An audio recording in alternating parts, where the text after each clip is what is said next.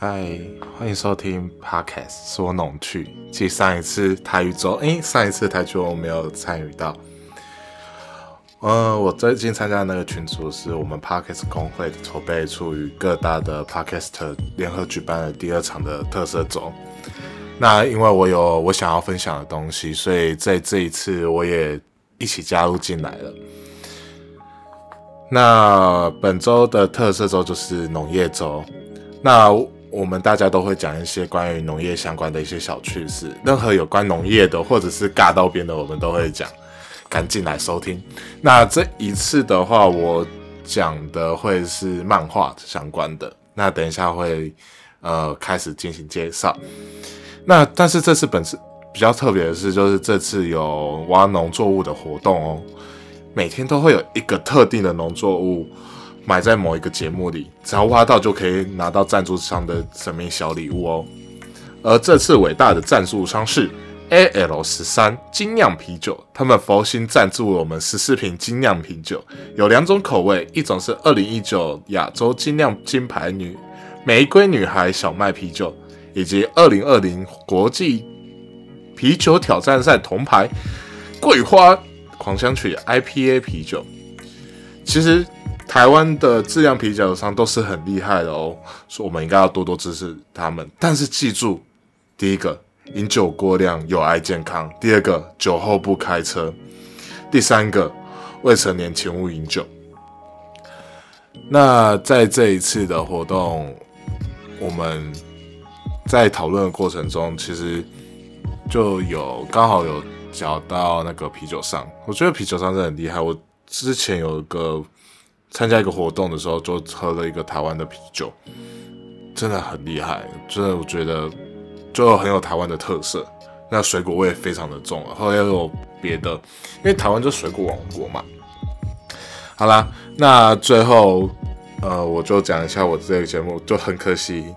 我在我这个节目中你没有拉挖到任何东西。不过不要灰心，赶快去听其他节目吧，找寻那个神秘的农作物。这就是今天的口播。那我其实我不想把我我的节目到底有没有农作物用在最后讲，就是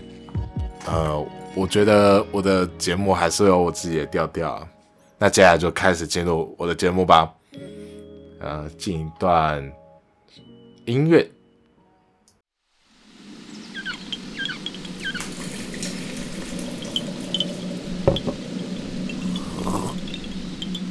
今天还好吗？我是大雄，一个感性又理性的脑袋。也许我不能给你带来些什么，但我可以陪你一起体验些什么。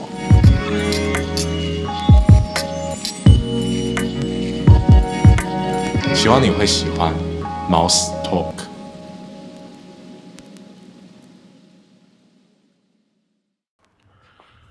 那就开始今天的节目吧。那今天想要跟你介绍的是一个农业漫画，就是直接切入主题。一个农业漫画，它叫《银之词》，那它背景就主要就是一个呃非常要求升学的一个，他家里非常注重升学嘛，应该说他爸非常注重升学。那他因为压力过，他有一个很优秀的哥哥，然后哎一开始也没有讲到优秀，反正他就是没有考好。那最后，他经由老师的介绍下去了一所在北海道的农校。他原本住在东札幌。那在这个故事当中，他就受到了这些农校的文化冲击，还有农家子弟的文化冲击，让他对于他的人生、他的目标都会有所成长的一个漫画。这而且这一部漫画其实真的还蛮搞笑的。我看的时候，其实。呃，一方面就知道了一些，哎，真的原来有这种事，就是他的制在农校里面那个制作，比如说制作培根啊什么的，就是里面都有讲的蛮详细的。那其实也多亏了是作者他本身，他就是在原本就是在北海道，或者说还是说他家忘记了，他反正他家就是诺农，然后他就画了这么一部漫画。我觉得还蛮有趣的，大概我记得没错，因为我最近刚看是一百三十一话，其实算是比较少的小说啦。我觉得那些漫画比较少的漫画，我觉得都可以去听看看。那这部漫画它有改编成电影、真人版电影跟动画。我觉得如果觉得漫画有点一百三十一话有点太多的话，那我觉得可以去看看它的动画，会比较清爽。因为我觉得那个有趣程度也不遑多让。那在接下来的内容，就会以八轩这个人的视角，就是里面主角八轩永吾。来做一个介绍。他一开始他先去逃避了，他他一开始进去之前，他现在是逃避了。他逃避了他的父亲，因为他的成绩就是没有考到非常好。那最后，呃，又加上他们家都会把都会把他跟应该说他爸都会把他跟他哥哥一个考上东大的哥哥就是相比较。那。对于八轩永吾来说，就会变觉得非压力非常的大。那最后，他听从老师的建议，就去了一个在北海道的农校，叫大虾夷。那这个农校，大家都以农校为替代。那接下来，他进到他进到那个农校之后，就遇到那些农家子弟嘛。那那些农家子弟基本上都家里是做农业的，要不然基本上都是做农业的，然后继二代继承人来念这个学校，因为这所学校基本上只要你是继承人的话，你就可以进到这所学校里面，就不会太困难，除非你要上到大学。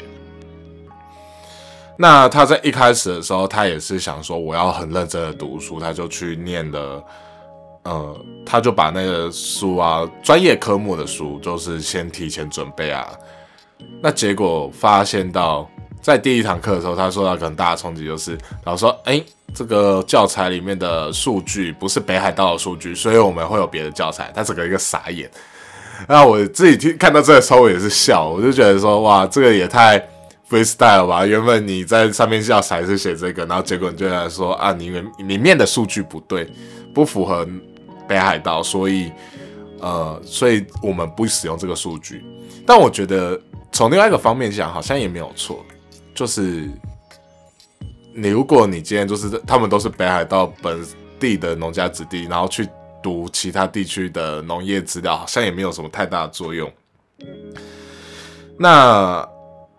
但是他还是很认真的去学习，他在每一科都很认真学习。他原本以为他很厉害，他至少可以在这边就是拿到都拿到全年级第一。后面来看，他也的确拿到全年级第一。但是在每个专业科目里面，都他们各个农家子弟对于本身的知识的深度都都能挖得很深，让他整个觉得很傻眼。他就觉得说，你们到底是很笨还是很聪明？就是。我记得印象很深刻，就是里面有一个人他想要去念兽医，然后就是牛，然后在谈论牛的知识的时候，他就讲到那什么国外目前有什么细胞移植技术啊，什么怎么，但是他们目前还在高中，但是他们对于这些前面有做了什么样的研究，什么样的技术，他们都很清楚，所以就让我就觉得，哎，我当时候看的时候，真的觉得，尤其是看到那八轩他的。表情，他就整个一个傻，他就说我在听什么？这些是是什么东西？我在这，哎，你们到底是很聪明还是很笨啊？为什么搞得我好像很有点乱？然后，然后接下来他又农校嘛，就接触到农活，他在一开始就被要求早上五点起来，我我也是要努力在早上五点起来，要不然我没办法去健身。的那样这样子，但是他就是要去帮忙做一些农活，就是农校里面的一些农活。那他在第一次知道鸡蛋是由鸡的总排泄口，就是我们我们从外面看就是肛门呐，从肛门出不来的。然后他那当下他是觉得受到很大的冲击，就好像呃，我们虽然平常都在吃猪肉，但是我们也不会想去看猪被宰杀的过程，要不然你会吃不下嘛。所以，当他知道鸡蛋，他真的实际的看到鸡蛋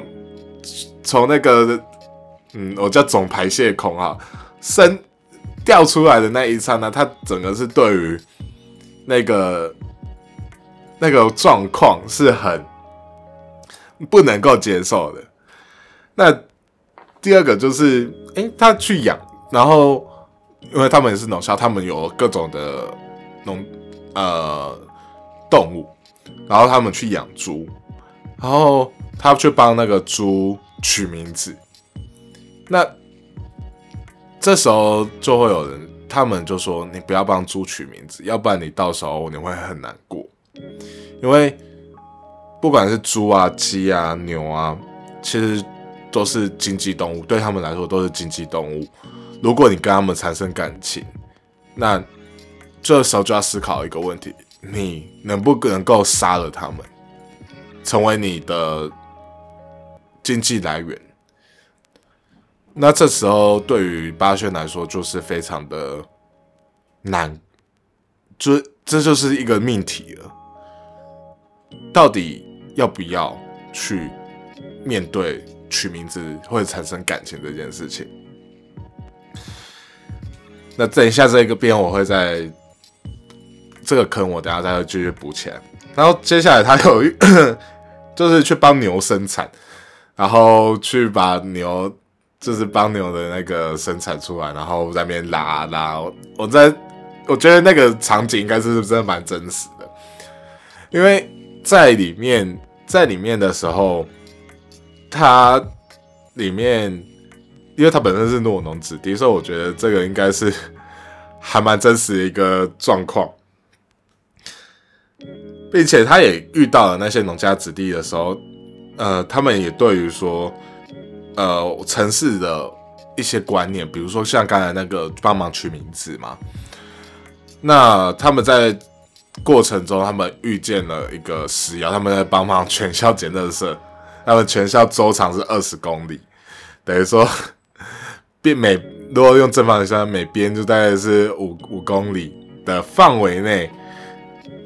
呃，他们要去捡垃圾，然后最后发现一个石窑。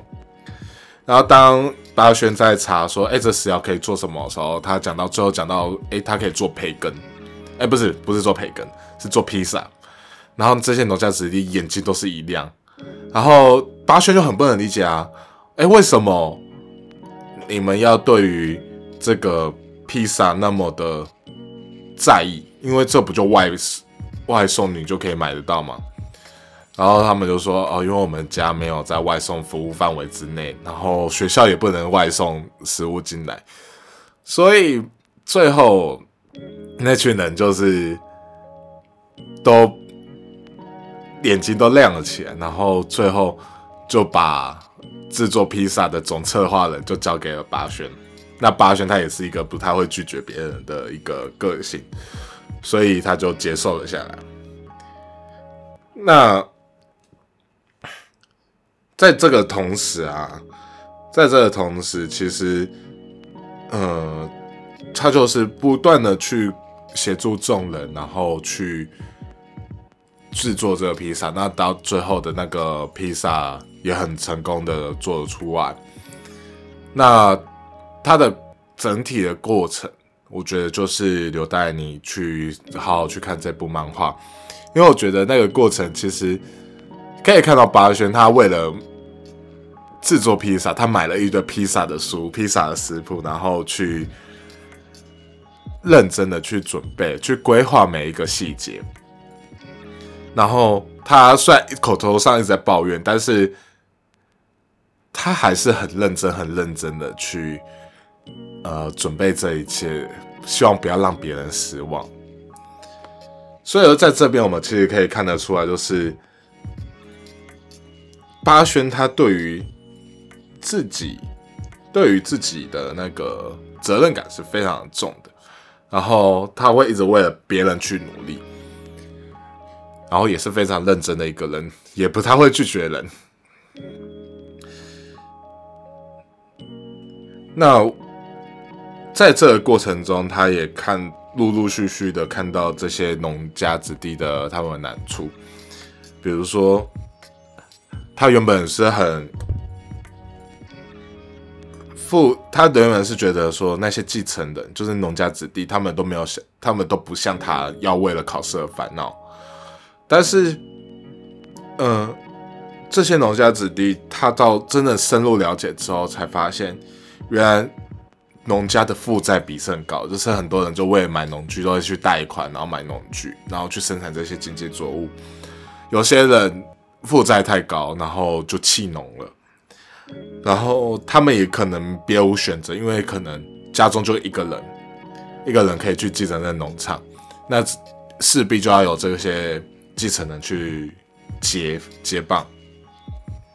所以他们的道路非常的也是非常的局限，他们压力也非常的大。他认识到这一点的时候，他就非常的，他就直接跟原本他误会的那个人说：“不好意思，不好，真的很抱歉，我不了解。然后我还我说的这些话，真的觉得很抱歉。”那他也意识到了，就是竞技动物的，就是前面有讲到的。你能不能够杀它们？像牛，如果今天牛它再不出乳汁了，它可能就变成废牛，它就拿去卖，拿去市场卖就变成肉牛。然后猪的话，如果你今天帮它取名字，那最后你能不能够面对你取名字的这个猪，最后变成了你的下入口之物？如果今天你家养马，或者说你有做马的生意，只要马今天受伤了，基本上它没办法再做任何事情，它就只有变成进到市场变马肉。那我先讲猪好了，我刚才前面有讲说他有帮猪取名字，那他后续他把那头猪买下来了，但是他买下来的并不是说我要把买起来养。他说：“我把我要把这个猪，把它宰杀了之后的肉，我要全部买下来，因为我想要用，我想要认真的对待这只猪的肉，因为是我养的。我听到这一点的时候，我真的是觉得心情很复杂，就是我们。”常常就会去，我们在帮狗取名字、帮猫取名字，我们都是跟它培养感情。但如果我们取名字的生物，我们最后我们是要去吃它的肉的话，我们能不能够接受？当然不是说鼓励大家去吃狗肉、吃猫肉什么，我就觉得这个很不能够接受。但是这些经济中，比如说鸡啊、狗啊、牛啊、马，那。到底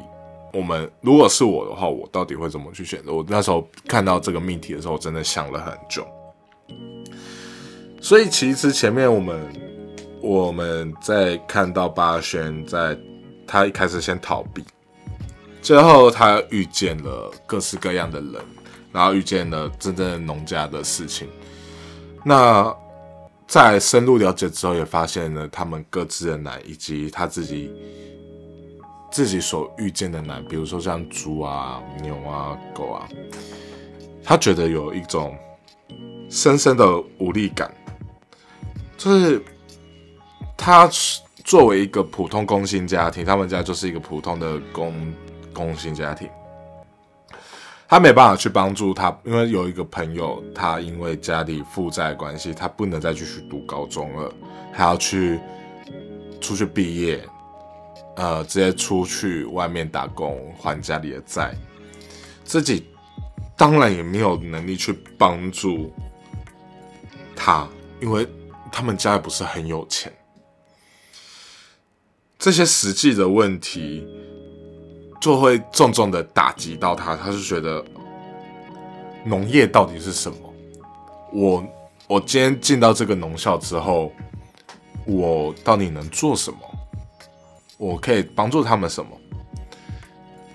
那在接触到农业越来越深之后，他慢慢的，他对于农业的知识就越来越宽广，并且他也在这个过程中学习制作了培根啊、气司啊，还有香肠，就等等这些事制作这些事情，让他更加了解农，然后也更深度的参与。不管是一开始的最基础的一级产业、二级产后续的加工产业，他都慢慢的去接触。对于农的知识越来越宽广之后，他看到了这些，他就觉得说：“哎，那我应该要如何去帮助这些人？”他就想到，他就听到有一个。农作的方法叫做提根法，就是让牛啊、牛牛或马去踩那个地。那因为它们本身重量比较重，然后也可以，呃，这个我没有去详细的了解，但是在漫画里面的知识就是说，让那个原本使用过尽快复原。他就从这个，他不就发现了，哎，那会不会那些废牛或者说受伤的马？他们可以在我们这边去变成是有另外一个层的利用，然后他就学习，他就想要去创业，那他就开始去学习如何去经营啊，如何去对自己农业知识更加的呃熟悉熟练，那他也想这利用这个去帮助这些。经济做经济动物可以有最在人生的最后可能最后他也是会作为一个肉牛被卖掉，但是他还是有一个一段时间可以给它提高附加价值，然后让它的身它们的肉质也变得更好，那卖出更高的价钱。我觉得给出就是提升它最后的价值，而不是它被吸完。嗯就比如说像牛乳牛来说的话，就是被用成就吸把奶都吸完用干之后，它就没有没有任何价值，就变成肉了，而是让他们最后可以在农场里面走来走去，提升他们的肉质，让他们最后的价值提升。但是这个过程中，他就不太想念，他就不想继续念大学，他就跟家里说：“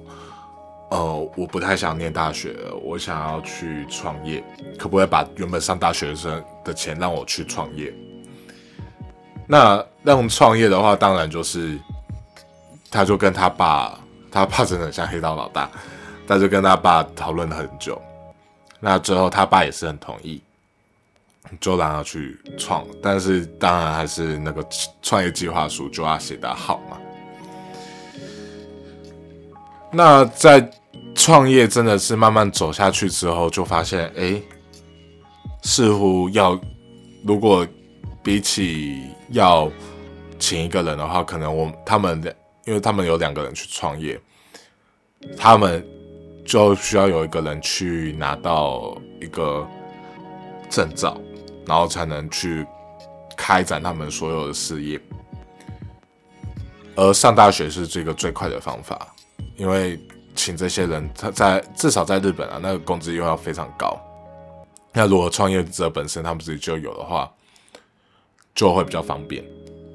所以最后八轩也是因缘机会之下，他就原本就报名了大学考试，因为帮他哥的家教事业给。呃，希望可以得到一些题目，所以请八轩去拿题目出来。而八轩也的确去报了，但他原他原本就想说，哦，我就进去晃一圈就出来，但没有想到，因为这一件事情，他上大学反而变得是有价值的，而且他也知道他上大学是为了什么。我就他就去考了大学，也。成功的上，因为他本来成绩就蛮好的。那在最后，其实，在作者并没有给出一个他未来生活的怎么样。其实，我觉得就很符合在第五十八话的时候，有里面有个角色就是要当兽医的，想要当兽医的香川，就说：“哎，从今就是我。”对于农家子弟来说，可能他们未来真的很蛮局限的。但是对于八轩你，从今以后，你你不要想说我好像什么都不能做，而是我从今你从今以后，你什么都能都可以做，你的未来是无限宽广的。那我觉得这个就很符合他的结局，他的结局就是他没有告诉你八兄未来会怎么样，但是他让你可以去想象他未来可能可以是怎样。那我觉得这点就是一个还蛮有趣的一个结局。我看完重新看了一遍，我之前就看了一次，我重新看完一遍之后，我自己的感受是，我想到八轩就有点像是那个鲶鱼，然后他就进到了一群农业的学校，然后这些学校的子弟里面，呃。巴勋给他们来带来很多不一样的思维以及想法，那我觉得也带动了在这一届的学生跟巴轩同班的学生有很多不同的思考。对于农、对经济作物这些，他们可能会有更多不同样的想法，因为两个就是不同圈子的人，那一碰撞，真的也是激荡出很多。不一样的想法，就像刚才讲的，巴轩真的去创业，他不是一个农家子弟，但是为了想要去帮助这些他看到觉得不合理的事情，是对于农家子弟来说，可能就是就是无可奈何啊，就是没有办法，他就只能这样的。但巴轩他就是因为他不知道这些固有思维，他就进去了，他就想要去帮助，就想去做。我觉得这个真的是一个还蛮。我其实在这一次我讲的并没有到非常的好玩，但我觉得这个好玩是让我可以让认真看下去的一个元素。比如说刚才像兽医的那个，我刚才讲到兽医，它是一个见血他就会晕倒的兽医，这个设定真的是太有趣了。就是你见血，那你要怎么去当兽医？尤其是有时候我们对动物并没有像对人类那么小心翼翼。那你怎么要怎么去做这个兽医？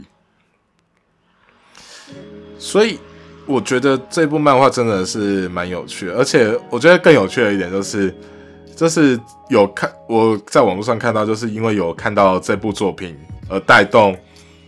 农校生的升学率，就是有应该说有更多人会选择想要去农校看一看。我觉得这没有不好，因为。每一个产业都有他需要的人，可能有人说怎么可怎么就这么轻率的，就是去了农校。可是有时候就是人生就是这样，没有所谓的一定要怎样，一定又要哪样。那在另外层面的话，就是我觉得他的呃漫画的标题也是蛮有趣的，春夏秋冬，然后四季就是春之卷、夏之卷、秋之卷、冬之卷跟四季。就好像，呃，我一颗种子经过春夏秋冬之后，然后最后到四季，不断的循环，然后成长出一个结实的大树。那于我而言的话，就是我加强了对农业我自己带入到主角当中，然后那种代入感是非常强烈的，然后也会觉得非常有趣。我可能不会因此而去选择，但是我会因此而学习农业，但是我因此